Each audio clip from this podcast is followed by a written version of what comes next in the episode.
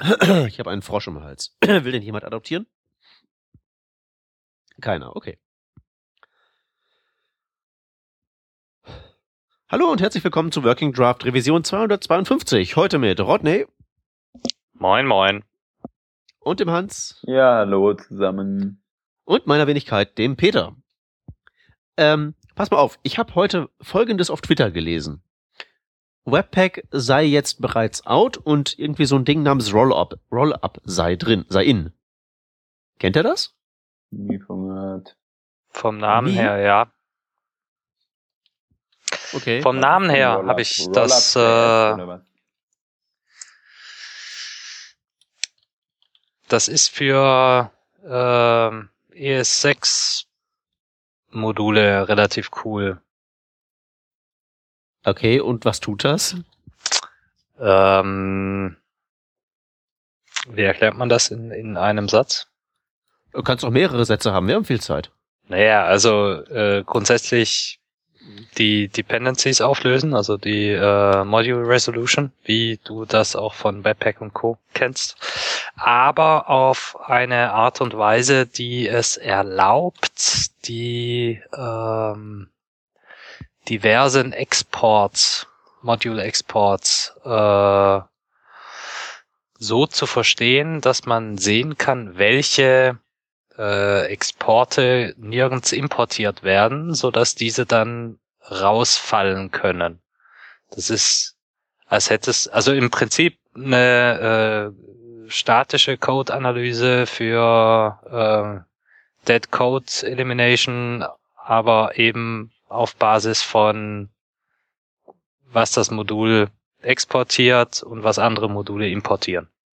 Mhm. Und das ist natürlich dann jetzt halt möglich, weil das sowieso von Anfang an auf ES6 geht und im Gegensatz zu Webpack nicht die ganzen alten Modulsysteme mit durchschleifen muss. Genau.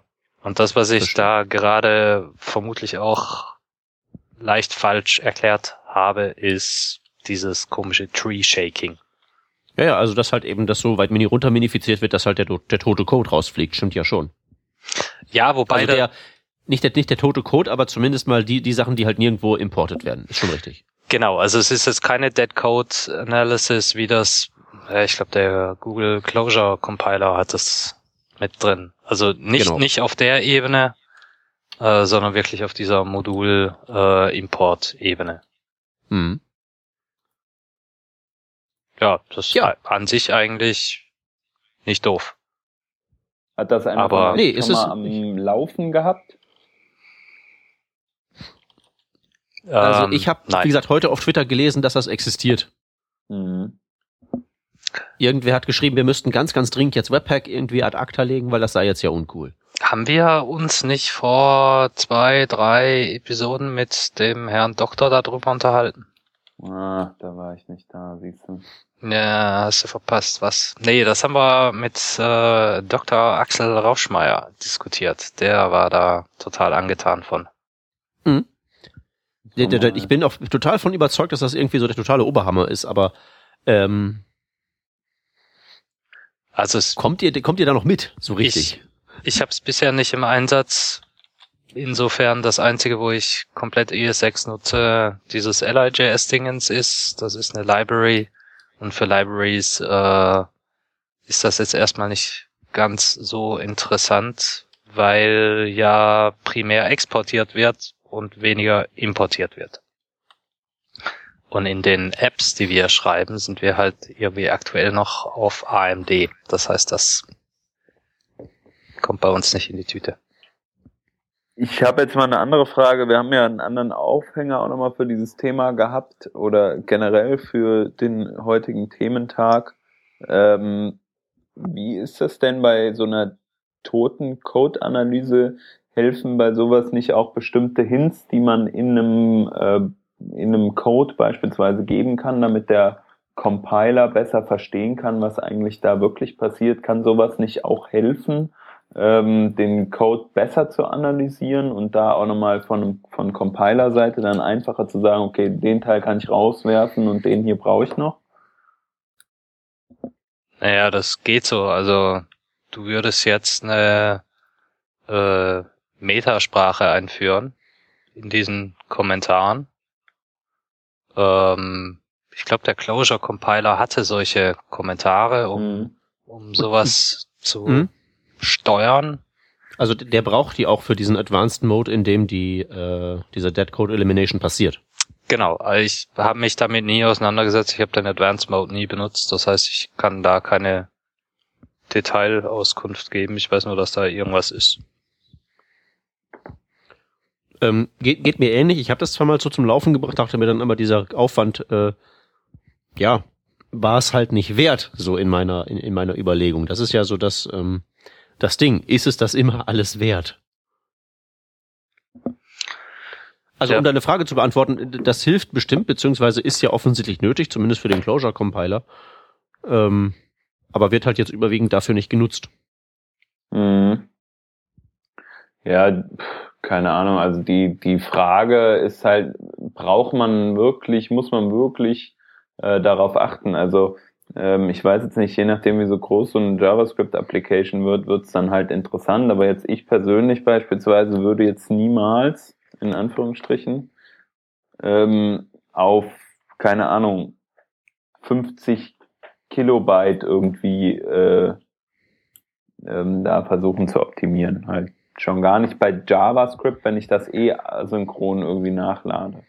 Da würde Würdest ich jetzt nicht? nicht, da, na, sagen wir mal, 50 ist vielleicht ein bisschen hochgegriffen, aber was kann man mit sowas, je nachdem, es kommt natürlich stark drauf, Entschuldigung, stark drauf an, wie, wie viel man da wirklich äh, an JavaScript-Code hat, aber wenn du jetzt gzipt über die Leitung aktuell äh, in einer Applikation eventuell 150 Kilobyte schickst, und das finde ich persönlich schon auch mal, ist auch mal ein Wort, dann ähm, da halt irgendwie eine Optimierung für vielleicht noch 25 zu machen oder für 10, weiß ich nicht, ob das, aber so würde ich mir, glaube ich, die Mühe nicht machen, je nachdem, was das bedeutet. Ne?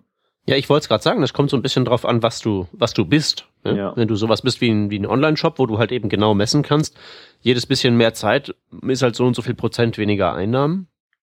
Ja, ist halt die Frage, ist es, also kann man das so argumentieren? Also würde man da wirklich so viel schneller werden? Also ich würde halt denken oder ich denke halt, dass man ähm, einen Online-Shop auch mit 25 Kilobyte weniger JavaScript zumindest von der von der Load, also von der Network-Performance her nicht unbedingt schneller macht in, auf den meisten Devices. Was ich zum Beispiel in einem aktuellen ähm, Projekt mal gesehen habe, ist so, dass wir bei mobilen ähm, Anwendungen die Rendering-Zeit von Jahr zu Jahr, also die, die, die äh, Turnover, nee, wie nennt man das denn? Die Rate, wie sich die Rendering-Zeiten einer Applik der, des, eines Webshops verbessern auf Mobile, ähm, hat sich beispielsweise Jahr über Jahr um eine Sekunde verbessert Mhm. so die Beobachtung. Also wenn es 2011 oder 12 waren es fünf Sekunden, letztes, also 2014 waren es drei, äh, äh, was habe ich gesagt, vier Sekunden, 2015 waren es drei Sekunden, so grob. Ja. Mhm. Und äh, man nähert sich immer mehr an diese, äh, an die Desktop-Geschichte an. Da fragt man sich natürlich, lohnt sich das jetzt da äh, großartig mit 25 Kilobyte JavaScript äh, rumzuhantieren, ja. Ja, und dann ist ja vor allen Dingen die Frage, die wahren Datenverbraucher sind dann ja eigentlich Bilder. Eben, eben. Aber ähm, ja, Naja, ihr müsst auch bedenken, dass der Schrott irgendwo im Client äh, gepasst werden muss. Der belegt da äh, Speicherplatz für Genau. nix und wieder nix. mhm. Äh, warum? Das Also ist natürlich der- vollständig richtig. Wenn, wenn du dich jetzt auf den Kopf stellen musst oder müsstest, um, um diese 25 Kilobyte äh, runterzubringen, dann äh, mag das vielleicht so aussehen, als ob es das nicht wert wäre. Aber der Aufwand, den man treiben muss, um eben nicht jeden Schrott äh, zu laden, den man eigentlich gerade gar nicht braucht in diesem Bild, äh, ist ja nicht so dramatisch. Also du musst, du musst nicht die komplette Underscore-Bibliothek laden, du kannst auch Einzelfunktionen davon äh, ziehen. Ja, kannst du direkt die Module Mhm. ansprechen. Hier Mhm. mit, mit gerade sowas wie Rollup würde es bedeuten, dass du komplett Underscore äh, importierst, aber äh, nur das, was du tatsächlich daraus nutzt, in dein äh, Output-File wandert. Das ist ja auf jeden Fall sehr cool, also dass du vor allem halt nicht noch händisch dann halt hingehen musst und selektieren musst. So, also ich meine, wer äh, wer sich da die Mühe macht und dann wirklich bei ähm, Underscore sagt, okay, ich will nur dieses und jenes und folgendes Modul, ähm, der muss ja erstmal schon mal gedanklich den Aufwand betreiben, okay, ich muss hier eine Selektion treffen, was ist meine Selektion? Jedes Mal, wenn ich irgendwas anderes verwenden will, muss ich mir dann nochmal Gedanken machen, ähm, woher Das ich ist, das ist teilweise, nee, eigentlich ist es falsch. Warum? Insofern du in jedem File äh, das du hast, also in jedem Modul, die Underscore äh, Module importierst, die du in diesem Modul brauchst. Das heißt, Ja, du klar. hast keine, keine zentrale Stelle, wo du irgendwie den Überblick behalten musst, was brauchst du alles. Also das wäre der Ja, Ansatz von diesem. Pfeil halt schon, ne? Also du musst es halt immer irgendwo im Blick behalten. Deswegen ist das meiner Meinung nach zu sagen, das ist falsch, ist äh, vielleicht ein Stück äh, hochgegriffen, aber du musst ja irgendwo den Überblick behalten über Ja. was sind deine Dependencies. So, Ja, aber wenn, wenn, wenn du eine 100, 100 Zeilen, äh, weiß ich nicht, äh, React-View oder sowas hast, wo Sprich, du oben halt eben dann so. Ja. Ne? Und, und ich denke mal, das ist ja nun auch guter Stil. So das Highlander-Pattern mit so einer Funktion, wo alles drinsteht, will man ja eher nicht haben.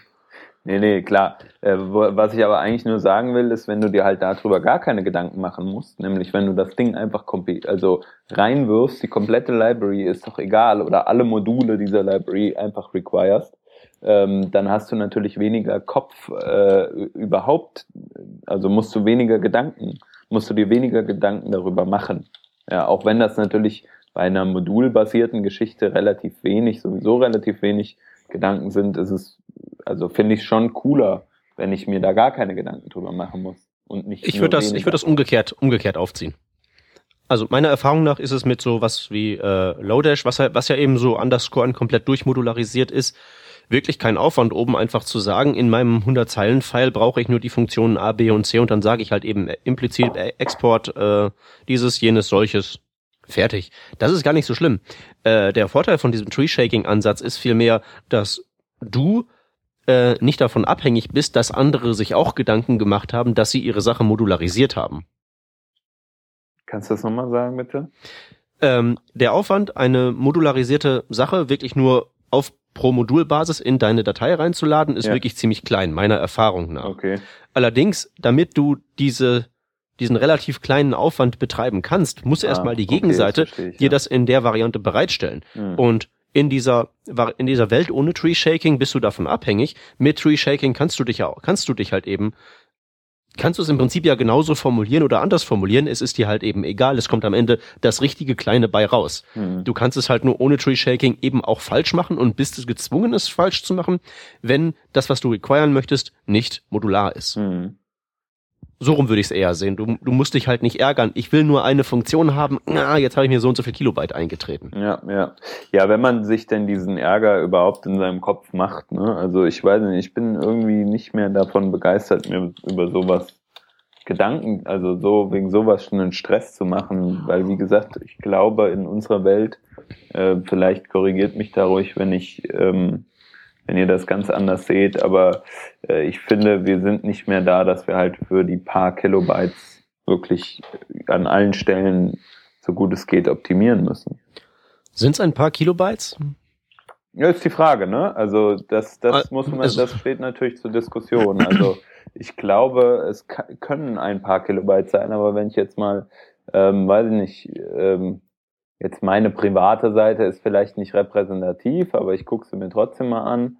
Ähm, da habe ich jetzt drinne äh, in JavaScript beispielsweise ähm, drei Requests, wovon einer eine Webfont ist, der andere ein Analytics-Script und das eigentliche CSS äh, JavaScript liegt bei 48 Kilobyte gzipt, ggzipt, wie auch immer man das jetzt sagen würde. Ähm, da ist natürlich die Frage, muss ich jetzt wirklich da noch irgendwas optimieren oder 50 Kilobyte? So what? Klar muss das nochmal entdekodiert werden mit äh, von, von dem gzip-Modul in meinem Browser. Und dann muss ich das auch noch auswerten, die tatsächlichen 139 Kilobyte JavaScript, äh, und muss das rendern. Wobei ich sagen würde, dass die meisten Geschichten da drin halt sowieso nicht relevant sind und die, also on load. Von daher, wie seht ihr das? Ja, ich würde erstmal sagen, das ist halt schwer, eine generelle Aussage zu machen, weil die Use Cases so unterschiedlich sind. Die gehen von deinem, von deiner Webseite bis halt zu irgendeinem so komplizierten, durchangularisierten Tool, das im Prinzip zu 100% aus JavaScript besteht. Da ja. irgendwie eine allgemeine Aussage zu machen, ist ziemlich knifflig. Schwierig, ja. Okay, okay, okay. Also außerhalb natürlich dieser, die, die, dieser Ansage, dass dieser ähm, dieses ganze Durchrotieren von Tools und speziell jetzt in letzter Zeit eben diesen ganzen JavaScript-Bundlern halt eben ich mit zunehmender Befremd mit, mit zunehmendem Befremden immer zur Kenntnis nehme. Ja, hatten wir ja schon bei den Build-Tools, bei den, bei diesen ganzen MVC-Frameworks mag es da ja noch Unterschiede geben. Aber ich habe halt immer so das Gefühl, ich, ich, ich, ich, ich, ich, ich verstehe nicht, warum da immer so weil klar, in dem Rollup.js steckt halt ein Vorteil. Haben wir ja rausgearbeitet, gibt's das Tree Shaking. Ist total gut. Aber jetzt wirklich die Frage. Äh, wen interessiert das jetzt so wirklich? So, also im Sinne von, oh Gott, oh Gott, ich mache alles falsch, wenn ich jetzt nicht wechsle, dann ist mein Projekt dem Untergang geweiht. Ja, das denkt sich niemand, glaube ich. Ja, aber so liest es sich überall. Leute machen äh, komische Dinge einfach, also oder machen wollen natürlich auch eine gewisse Traction für ihr eigenes Tool generaten. Moment, Moment, wenn das ihr eigenes Tool wäre, würde ich das ja verstehen, dann wäre das Werbung. Das ist, das ist kapiert. Aber so, ähm, Machen das denn unabhängige Menschen, sagen die solche Ja, aber Sachen? hallo. Ja, sicher. Okay, dann, dann bin ich, dann folge ich dem wohl nicht auf diesem äh, Twitter-Ding also ich hatte jetzt letztens den, ähm, also da, da ist es mir halt eben aufgefallen, ähm, ich hatte mit Leuten einen Workshop geplant und so gedacht, so wir machen halt eben so das Standardzeug, was man halt eben so nimmt, so mit äh, Grunt hier und Webpack dort und so. Ja. Das gute, eigentlich schon relativ abgehangene Zeug. Und dann ähm, haben wir uns darauf so geeinigt und dann kamen halt diese ganzen E-Mails von wegen, ja, aber Grunt oder so, ist das dann überhaupt noch zukunftssicher? Das kann doch bestimmt schon morgen weg sein. Sollten wir nicht lieber irgendwie Galb nehmen? Yeah. Eigentlich brauchen wir das ja gar nicht. Webpack kann das ja sowieso alles. Aber jetzt gibt's ja Rollup. Hm, äh, mm. Ja, aber diese, also diese Fragen sind doch immer die gleichen. Also da müssen wir uns doch bitte nicht jedes Mal so viel, ähm, also die, diese Fragen werden immer bleiben es wird immer ein Management da sein, das halt sagt irgendwie so, hier, äh, ja, warum soll ich denn jetzt React nehmen? Weil eigentlich war doch gestern noch Galb cool. So, und die Fragen sind auch völlig berechtigt, weil irgendjemand sagt es gerade, ich glaube, Rodney, du warst es, der halt ähm, gerade irgendwas mit, mit irgendeinem Tool, mit TypeScript, glaube ich, macht. Und ähm, da funktioniert jetzt gerade seit heute irgendein Modul nicht und deswegen ist alles kaputt. So, das ganze e ESLint war es, glaube ich, ne? Oder ESLint, ja. Das war ESLint, was gerade für vier Stunden kaputt war, aber schon wieder repariert ist. Ja. Ja, und das ist halt das Krasse, ne? Auf der einen Seite, du hast halt wirklich dann vier Stunden was kaputtes und irgendwas funktioniert nicht. Stell dir vor, du müsstest jetzt live deployen. Und es ginge nicht, weil du halt davon abhängig bist, weil wir bauen ja heutzutage, oder ich zumindest, ich baue Applikationen nicht unbedingt so, dass sie unabhängig sind von, von NPM so, und jetzt müsste ich gucken, wie kriege ich meine Versionen zusammengeschraubt, dass ich halbwegs klarkomme auf so einen, äh, auf so einen Ausfall von so einem Tool. Ne? Jetzt müsste ich halt hingehen, was ist die richtige Versionsnummer an der Stelle, was ist das Richtige bei diesem Tool und so weiter und so fort. Und dann ende ich ja ganz schnell da an einer Stelle, wo ich gar keinen Bock mehr drauf habe. Ja, aber also ich bin verwirrt. Das ist doch heute so. Das ist doch der Standard. Genau. Genau, genau, du, genau. Du musst genau. dich doch darauf verlassen, dass die äh, Bibliothekenhersteller oder Toolhersteller in dem Moment äh, ein sauberes Versionierungskonzept fahren, äh, ihre Versionen festzurren, dass da eben nichts kaputt geht äh, und mehr als das kannst du ja also, nicht tun.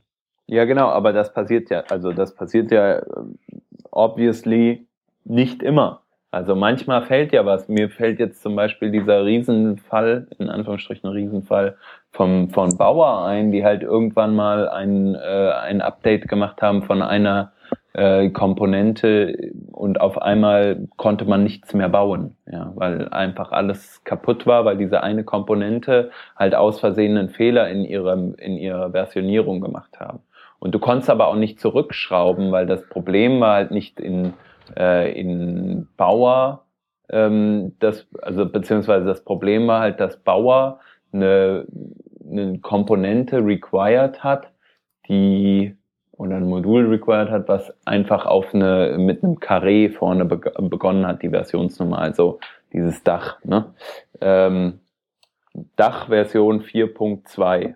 Das, das, ist, heißt, das ist witzigerweise genau das Problem, das gerade bei Babel ES Linz auch war. So, genau, so, da fängt es dann, genau das ist dann das Ding und du kommst halt nicht mehr zurück so einfach, ja, weil du jetzt einmal diese Version installiert hast und selbst wenn du dir dann eine andere Version von deinem Tool, Babel ESLint beziehungsweise Rauer ziehen willst, du bekommst nicht mehr die alte Version. Ja. Du musst halt händisch hingehen und das Ganze händisch anders installieren, aber so kannst du dein automatisiertes Bildtool halt nicht fixen, was einfach deine Dependencies nochmal äh, drüber bügelt und komplett nochmal einen npm-Install zum Beispiel ausführt. So, und das heißt, wir sind eigentlich im Moment an der Stelle, dass wir gar nicht äh, 100% äh, davon ausgehen können, dass Sachen funktionieren. Vor allem, weil wir halt immer in so einer fragilen Umgebung leben. Ja? Wenn einer irgendwo am anderen Ende des Webs irgendwas ändert, in irgendeiner Komponente, dann fehlt auf einmal ein ESLint, äh, Babel ESLint das ist scheiße, aber das ist so gerade das, das Date. Aber wo ich eigentlich ja vorhin schon drauf äh, raus wollte, bevor ich mich so in Rage geredet habe, ist ja, dass wir, ähm, dass wir bei so Tools wie beispielsweise einem React ähm, immer gefragt werden, ja, aber wie soll ich mich denn darauf verlassen können, dass das in so und so vielen Monaten überhaupt noch da ist? Letztes Jahr war doch dieses folgende Tool der geile Scheiß und dieses, äh, und vor zwei Jahren war es das. Und das Problem, also da dem zu entgegnen, ist, glaube ich, in dieser schnelllebigen Welt der Webentwicklung irgendwie gefühlt für mich äh, nicht einfach möglich, oder? Ja, bin ich, gehe ich d'accord, sag ich halt auch immer den, also ich habe in letzter Zeit interessanterweise viele Anfragen von Leutchen, die so einen sehr langen Planungshorizont haben, die so sagen, ja, das muss aber jetzt 30 Jahre laufen. Mhm. Puh. Wollte nicht bei Java bleiben. Ja, also wir sind jetzt gerade dabei, unseren äh, Require.js Quark mal rauszulösen. Also Sebastian ist da jetzt seit ein paar Tagen dran, auf Webpack umzustellen. Nicht, weil wir jetzt Webpack so extrem geil finden, sondern weil die bestehende Technologie Require.js jetzt einfach äh, einen ja noch nicht mal Altersgrad so viele Probleme äh, mit sich bringt momentan, dass es einfacher erscheint, auf ein anderes System umzusteigen. So, deswegen steigen wir jetzt auf Webpack um. Ja, und mit Webpack kann man das ja auch einigermaßen gut machen. Da kann man jetzt ja sozusagen, also ihr steigt nach Webpack um und ähm, also inwiefern jetzt nur, dass das durch ein anderes Tool gejagt wird? Also der Code, den ihr schreibt, ist weiterhin define, require und so? also im, im ersten Schritt ja. Im nächsten. Schritt mhm. äh, darf das dann gerne dann auch ES-sexifiziert werden. ES-sexifiziert. Klingt komisch, ist aber ah, so. Also, wenn es noch kein Wort war, jetzt ist es eins. Es gibt, es gibt einen Browserify-Transform, der heißt ja. Ja, genau. Sexify, Sexify. Alles sexy. Äh, ja, also das kann dann passieren, aber das ist jetzt nicht... Äh, äh, notwendig, um lauffähig zu sein. Also ich meine, ES6 schreiben ist natürlich angenehmer, keine Frage, aber geht auch ohne. Jetzt mit einem kaputten Require ähm, ist das schon problematischer. Ja, und ich denke mal, die, die Wahl pro Webhack ist ja nicht zuletzt deshalb, weil man halt eben da ja auch Require reinstecken kann. Und es halt sozusagen da die Möglichkeit eines einer sanften Migration gibt. Ja, ich weiß ehrlich gesagt gar nicht, was der Sebastian da jetzt im Detail macht. Ähm, deswegen kann, so. kann ich das jetzt nicht weiter kommentieren. Er ist da dran, mhm. er macht da irgendwas, teilweise funktioniert schon cool. Mhm. Ungefähr so aufmerksam höre ich bei unseren Dailies zu. Ja. Ja, ja, du, du bist ja auch zum Programmieren da. Manchmal, manchmal. ja, wie auch immer. Ähm, jetzt diskutieren wir äh, seit ein paar Tagen auch, dass uns diese ganze Backbone Marionette Geschichte eigentlich ziemlich auf den Sack geht. Ja, Wo das drückt der Schuh? ich nämlich mal fragen. Ähm, da, wie seid ihr da eigentlich jetzt verblieben? Also ihr benutzt das immer noch weiter und, und wie wollt ihr da verfahren, wenn ihr da eine Umstellung macht? Aber vielleicht erstmal, warum die Umstellung? Naja, die Umstellung jetzt auch wiederum nicht getrieben durch, wir wollen jetzt unbedingt hier Angular ausprobieren oder React ist gerade der heiße Scheiß, lass uns unbedingt React machen, sondern vielmehr äh, getrieben von das, was jetzt gerade da ist, äh, hat Probleme, die ein anderes System äh, nicht mehr hätte. Bei äh, Backbone Marionette ist halt, das ist extrem low level. Das ist hm. cool, wenn man kleine Sachen macht und low level mag, keine Frage. Aber wenn das Zeug mal wächst, dann wird das schnell äh, Wildwuchs, also auch wenn man sich bemüht, das Ganze irgendwie in, in Schema F zu behalten. Äh, ich fühle mich seit zwei Tagen, als würde ich, als wäre ich irgendwie Java-Programmierer und würde hier irgendwelche Boilerplate-Geschichten durch die Gegend kloppen. Also irgendwie, irgendwie nervt's. Aber mhm. jetzt da gibt's keinen einfachen, oder ich sehe zumindest keinen einfachen Migrationspfad, wo man sagen kann, jetzt machen wir den Teil, dann machen wir den Teil. Das ist irgendwie eher so ein Hard Cut. Und das würde selbst bei der neuen Applikation, in die wir schon wieder ein Jahr gesteckt haben, halt echt äh, Entwicklungszeit äh, bedeuten, die wir mhm. aktuell nicht in der Lage sind zu liefern. Also zumindest nicht, wenn wir nicht auch mal noch neue Features liefern wollen. Aber es, es hört sich jetzt für mich so an, als wäre die äh, Lage da mit eurem Stack nicht der Gestalt, dass es jetzt so katastrophal wäre, sondern so es, also es wäre so ein, ein, ein niederschwelliger, nervender, chronischer Schmerz. Genau, also bei Require war es jetzt tatsächlich so, dass wir einfach massive Probleme mit den äh, Source Maps hatten, um es mal beim beim Namen zu nennen. Ähm, und wir das einfach nicht in den Griff bekommen haben. Und das mit Webpack wohl weniger das Problem ist, wenn ich das recht verstanden habe. Ich bin da ja nicht involviert in diese Entwicklung. Äh, bei, mhm. bei Backbone wäre es jetzt tatsächlich eher so, ähm, also es läuft aktuell, ist kein, kein Thema, aber es ist halt so nervig, weil man gewisse Dinge von Hand machen muss, die andererorts ähm, ja automatisch passieren würden. Zum Beispiel mhm. habe ich mir heute Morgen ein äh, 18-minütiges Angular äh, Video angeguckt. Irgendwas Routing in the 11th Dimension oder sowas in der Richtung. Das, äh, das wirkt halt schon irgendwie nett im Vergleich zu dem, was ich da aktuell manuell mache. Ja, Backbone ist ja wirklich noch so manuelles Zusammenknoten und Back und Angular ist ja äh, flupp, es geht von selbst. So sagt man. Hm.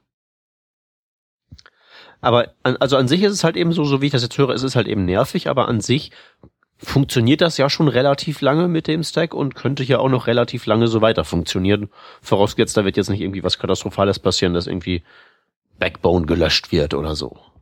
Aus der, aus der Welt. Nee, ich glaube nicht, dass das. Also das ist jetzt tatsächlich keine Angst, die hier einer hat, weil der Code existiert ja. Dann wird halt hm. Backbone nicht weiterentwickelt oder irgendwas. Okay, super. Ähm, ich muss gestehen, so die letzten äh, meiner Updates oder Patch Updates, das kriegst du ja nicht mal mit, dass da irgendwas passiert ist. Also das hat ja, ja weil es halt fertig und stabil, es ist ja fertig und stabil ist es ja. Richtig, das hat ja schon so ein so ein Alter erreicht, wo wenn ein Fehler auftritt, der irgendwie ganz obskur ähm, ist, also nur wenn der Mond im 30 Grad Winkel steht und du mit einem WebKit der Version X und zwar nur X daherkommst, dann fällt's auf die Fresse. Solche Sachen. Okay. Aber jetzt dramatisch Features, weiß ich nicht, kam da noch mal was? Ich glaube in Backbone nicht, oder? Aber kann mal gucken. Backbone 1, 2, 3. Ja, cool. Wo gibt's denn hier die, äh, die Dingsies, die, äh, Changelog, ganz unten. Immer am Ende der Seite ist das bei dem guten Mann. Genau, äh, so September 2015. Das ist schon ein Weilchen her. Es ist schon ein Weilchen her, so in, in, in Webentwickler äh, Gefühlskreisen. Richtig. Ja. So, Also, aber da, da sieht man doch mal, dass diese, dass, die- dass diese Notwendigkeit zur immer schnelleren Rotation ja gar nicht gegeben ist. Was meinst du mit immer schnellerer Rotation? Na, mit so, ähm, also was so, was, was so die Coolness Peaks angeht, ist ja Backbone im Universum der MVC-Frameworks ja schon äh, nicht mehr so ganz in Sichtweite. Das verschwindet sondern schon so langsam hinterm Horizont. Das ist richtig. Aber anderswo heißt es halt eben, oh Gott, oh Gott, aber was ist denn jetzt, wenn unser, wenn plötzlich Angular nicht mehr cool ist? Backbone ist schon länger nicht mehr, nicht mehr cool und scheint ja nicht wirklich groß gestört zu haben, dieser Umstand. Also mir scheißegal, ob das jetzt cool ist oder nicht. Also, äh, denn das? Ja, also auf, auf, auf Basis äh, dieser, dieses Faktors werden da ja Entscheidungen getroffen für irgendwelche Stacks oder gegen irgendwelche. Ja, ja, ich weiß nicht, wie äh, sinnvoll das ist, solche Sachen in, äh, ne? Ja, ja. Ist es halt nicht, aber ich, ich will dich, ich will dich ja nur so ein bisschen so herausarbeiten, dich und äh, dein Team und alles so als der scheinende Leuchtturm, der ja von diesem ganzen Rumgehype da weitestgehend unbeeinträchtigt vor sich hin werkelt. Und das ja ganz gut funktioniert.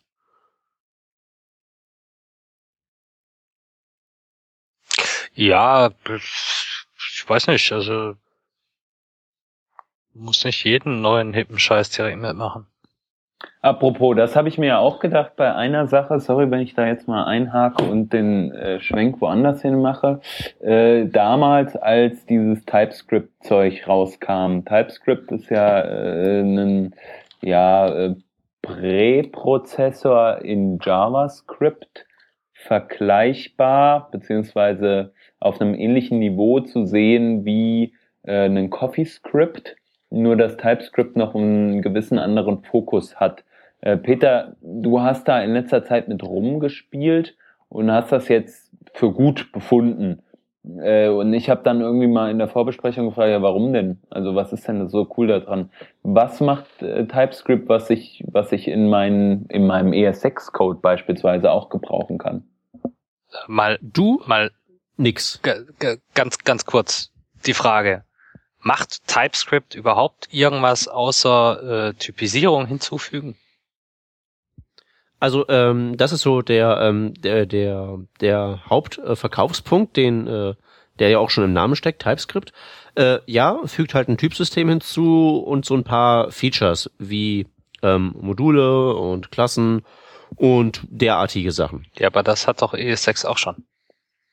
Das hat TypeScript aber unabhängig von ES6. Das, was die da als Übersetzung rauswerfen, ist erstmal nicht ES6-konform.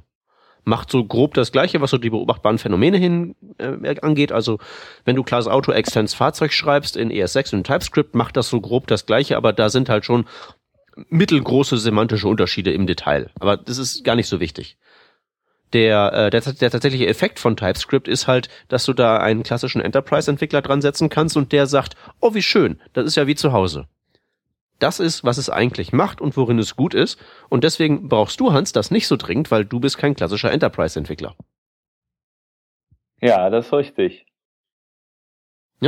Ich habe äh, so, ein, so einen leicht absurden Codeschnipsel vorhin in der Vorbesprechung mal äh, in den Skype-Chat gepostet, wo ich mit React in, einem, in einer TypeScript-Applikation eine Text-Area definiert habe. In React kann man ja so eine Syntax schreiben, die aussieht wie HTML und unter der Haube in Funktionsaufrufe übersetzt wird. Und da habe ich natürlich geschrieben, Text-Area, Rows gleich, Anführungszeichen, die Zahl der Zeilen, die ich gerne haben möchte.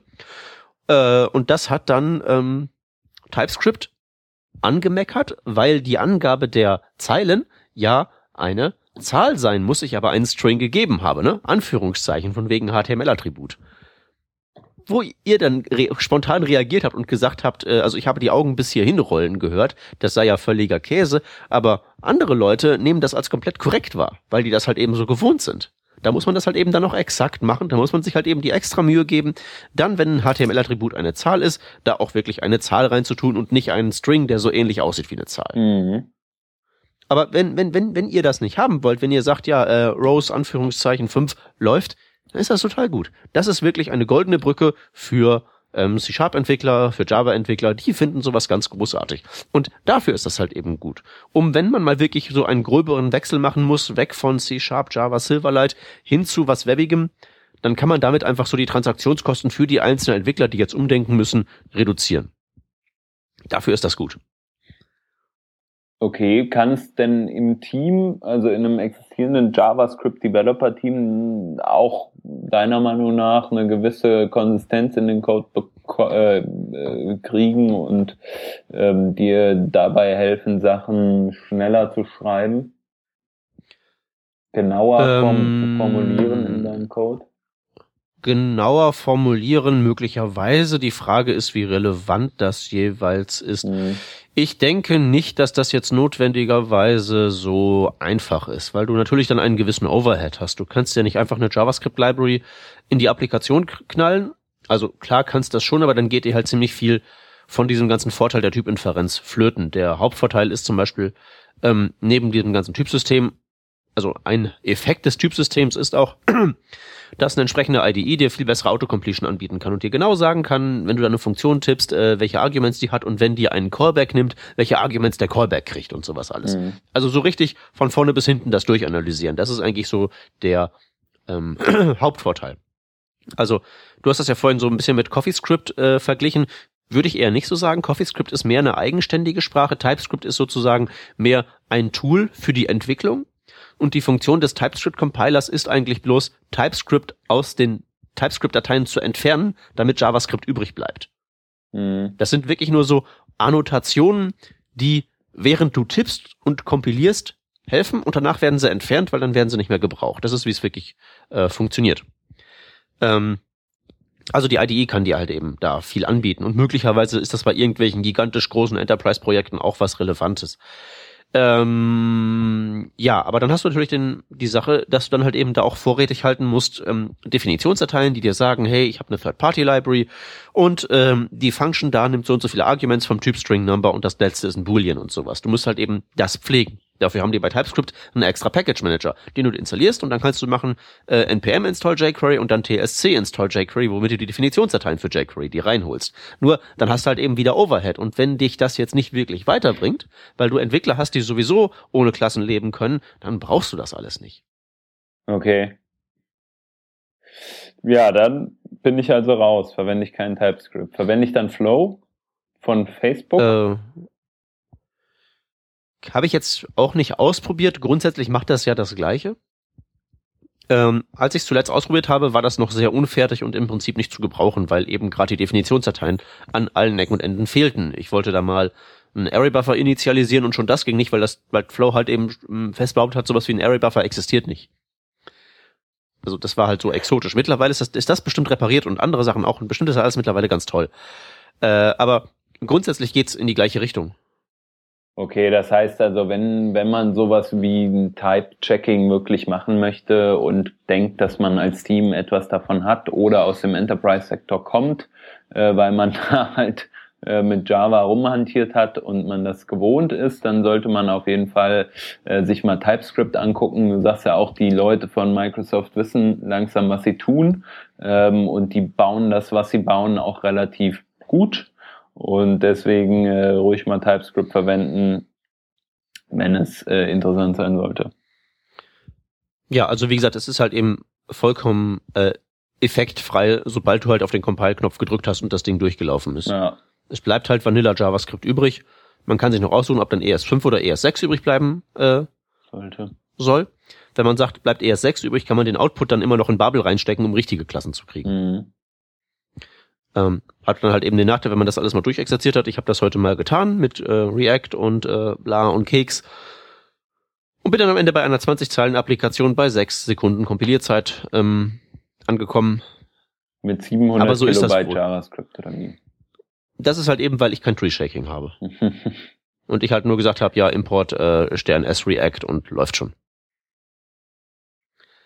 Aber wie gesagt, ich, ich bin nicht sicher, dass man als, dass man wirklich so als JavaScript-Entwickler das so dringend braucht, als nativer JavaScript-Entwickler, als jemand, der das, der die Sprache so durchdrungen hat von Anfang an und das halt eben alles blind spricht, weil man hat ja da noch ganz andere, an ganz andere Angewohnheiten, wenn man ein solcher ist. Bezüglich dessen, wie man seine Applikation formuliert. Also, wenn ich da mir halt eben so anschaue, was so mein aktuelles JavaScript-Projekt, mein größeres ist, das besteht halt lauter aus so lauter kleinen Funktionen mit irgendwie drei Inputs, zwei Outputs oder so. Da gibt's, da Mhm. gibt's so Sachen wie halt eben irgendwie so ein mega komplexes Objekt. Das existiert da gar nicht. Also Mhm. habe ich die Probleme gar nicht, die das löst. Aber das ist halt nur, weil ich halt in bestimmten Bahnen denke. Andere Leute denken in anderen Bahnen und bauen auch tolle Programme. Und es ist einfacher, da so einen Compiler vorzuklemmen und zu sagen, hier, jetzt kannst du Class schreiben, als Leuten neue Sachen beibringen zu wollen. Das kann man zwar auch machen, aber das ist immer mit Transaktionskosten verbunden. Und so insofern ist das hier so ein wirtschaftliches Ding, Mhm. finde ich. Judy. Good to know auf jeden Fall. Wir haben heute dann also mal viel über irgendwelche JavaScript-Geschichten gesprochen, Builds und alles, was so mit da drumherum sich bewegt. Ich fand das interessant. Ja, es, es, es musste mal wieder raus. Die wichtigste Botschaft meines Erachtens ist halt, also ist alles nicht so wahnsinnig wichtig, wie alle immer erzählen. Genau. Das, es, es verblockt sich halt gut. Und bloß Und deswegen schreiben alle davon, aber nicht, weil das irgendwie alle benutzen würden oder dass das wirklich so irgendwie die, der, da das Erweckungserlebnis wäre und eben, so. eben. Also solange Am Anfang war TypeScript auch irgendwie halb gar, es macht keine richtigen ECMAScript 6 Klassen. Das Flow hat überhaupt nicht funktioniert damals, jetzt zwei Jahre später vielleicht tut's das, wer weiß es schon. Es hat ja offenbar in der Zwischenzeit auch ohne funktioniert. Also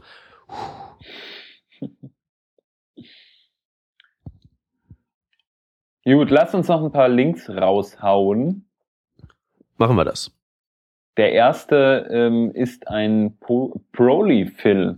Das sind ja die äh, Polyfills, die noch nicht mal Polyfills sind, sondern die nur vorgeben, ha, ich nehme mal an, irgendwann wird irgendwas mal cool sein. Äh, nämlich irgendwann wird etwas mal eine Spezifikation sein, auch wenn ich mir dem noch gar nicht, dessen noch gar nicht sicher sein kann. Äh, dabei geht es in diesem Fall um Container Queries, auch bekannt als Element Queries im CSS, ähm, wo man dann sagen kann, okay, wenn ein Element oder das Elternelement eines Elements eine folgende Breite oder Höhe oder ähnliches ähm, beinhaltet, ähnlich wie bei Media Queries, dann äh, reagier doch bitte darauf, aber halt nicht auf Basis des Bildschirms, sondern auf Basis ähm, des Parent-Elementes. Dafür gibt's jetzt diesen sogenannten Polyfill. Ähm, ich persönlich finde das ganz interessant, wenn man mal mit äh, Container Queries rumspielen will. Man sollte sich allerdings bewusst sein, dass dieser Polyfill halt nur versucht, etwas zu äh, polyfillen, was es äh, noch gar nicht dahin geschafft hat, beispielsweise eine Spezifikation zu sein. Also es ist alles hochexperimentell und man muss damit rechnen, dass sich da äh, sehr wahrscheinlich noch mal einiges ändern wird. Kann man sich gerne mal angucken, wenn man daran Interesse hat. Die nächste Geschichte ist ein CI-Tool, Continuous Integration Tool, ähm, mit dem man automatisiert Builds laufen lassen kann, was man halt so von den CI-Tools kennt. Äh, das Ganze heißt Shippable. Warum wir dieses Tool jetzt hier nennen, ist einfach, dass es ein relativ leichtgewichtiges Tool ist, was mit Docker-Containern umgehen kann. Man kann also seine eigenen Docker-Container mit Shippable bauen. Man kann aber auch äh, einfach auf vorhandene zurückgreifen und da dann relativ kostengünstig dann auch eigene ähm, Instanzen für das eigene Projekt laufen lassen. Wenn man mal vergleicht, beispielsweise, wenn man drei parallele Container für ein privates Projekt laufen lassen möchte, also drei parallele Builds laufen lassen möchte, bezahlt man hier schlappe 20 Dollar. Ähm, das ist dann äh, bei anderen äh, CI-Tools oft doch äh, nicht ganz so preiswert zu bekommen. Dafür muss man natürlich an anderer Stelle, wie zum Beispiel der Optik des Interfaces oder auch äh, an der zeitnahen Beantwortung von Supportfragen eventuell nochmal etwas äh, Geduld üben. Ja, und weil keiner was anderes sagt, dann preise ich das letzte auch nochmal an. Und zwar unser lieber Kollege der Chef, der heute nicht da ist, äh, veranstaltet gemeinsam mit den Leuten von Thoughtgram.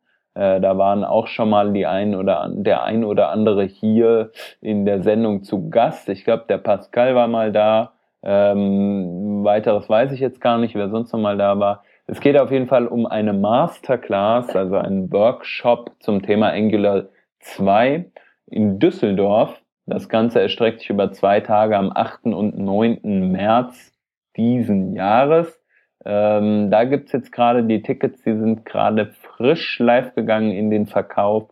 Ähm, schaut euch das mal an, wenn ihr in Angular 2 an Angular 2 interessiert seid, ist das sicher etwas für euch. Äh, von daher, die Experten konsultieren macht sicher Sinn. Guckt euch das an, kauft ein Ticket und äh, lernt Angular 2. Soweit mit den Links und den äh, Veranstaltungen für diese Woche und auch entsprechend mit den Themen. Und mit der Sendung. Und mit der Sendung. Wir sagen Tschüss, danke fürs Zuhören. Und bis zum nächsten Mal. Tschüssi. Ciao, ciao.